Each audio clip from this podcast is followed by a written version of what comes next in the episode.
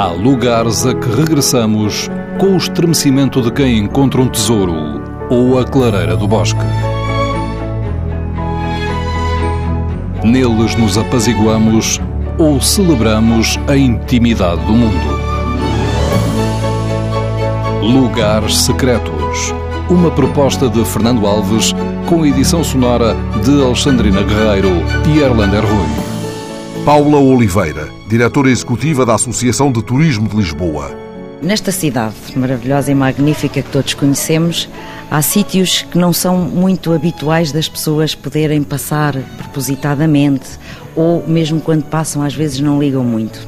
Há um percurso que eu gosto muito de fazer que começa cá embaixo na Rua Nova do Almada e que vai parar a uma ruazinha que fica por trás da Rua do Largo do Carmo, que se chama Rua da Condessa creio que antigamente se chamava Rua da Condessa da Vidigueira, provavelmente porque o convento do Carmo foi mandado fazer pelo Santo Condestável que trouxe a Ordem das Carmelitas com pessoas do Alentejo, provavelmente seria por isso.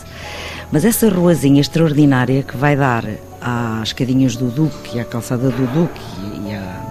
Portanto, não tem saída, chamemos-lhe assim, só por escadas, tem um, uma oficina de um senhor que só reconstrói, arranja e faz instrumentos musicais de corda. É a Rua da Condessa número 9. É um espaço exíguo, mas que cheira a pó de música. Não sei explicar, não sei explicar isto, mas cheira aquele pó da madeira, aqueles tilintares daquelas cordas que se esticam e que se podem remendar, que era uma coisa que eu não fazia a mínima ideia, que se podiam remendar cordas, assim com umas coisinhas em cima, etc. E é um sítio absolutamente extraordinário.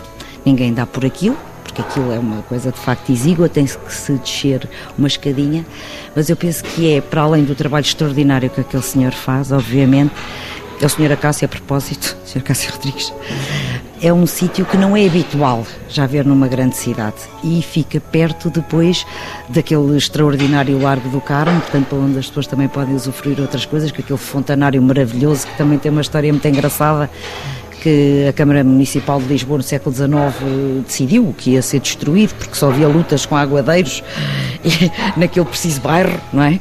Mas graças a Deus ainda lá está, não é? Essa coisa não foi para a frente e portanto aconselho vivamente porque é um passeio onde estamos no centro da cidade, ao lado de uma das zonas mais movimentadas de Lisboa, que é o Chiado, e estamos numa cidade de outras eras. Não consigo explicar isto muito bem, mas aconselho vivamente as pessoas com uma grande calma consigam atravessar o Largo do Carmo, ver todas aquelas maravilhas do Largo do Carmo que tem, com aqueles jacarandás maravilhosos, deva-se dizer, e depois tem aquele bocadinho de rua, Rua da Condessa, onde tem de facto este sítio extraordinário.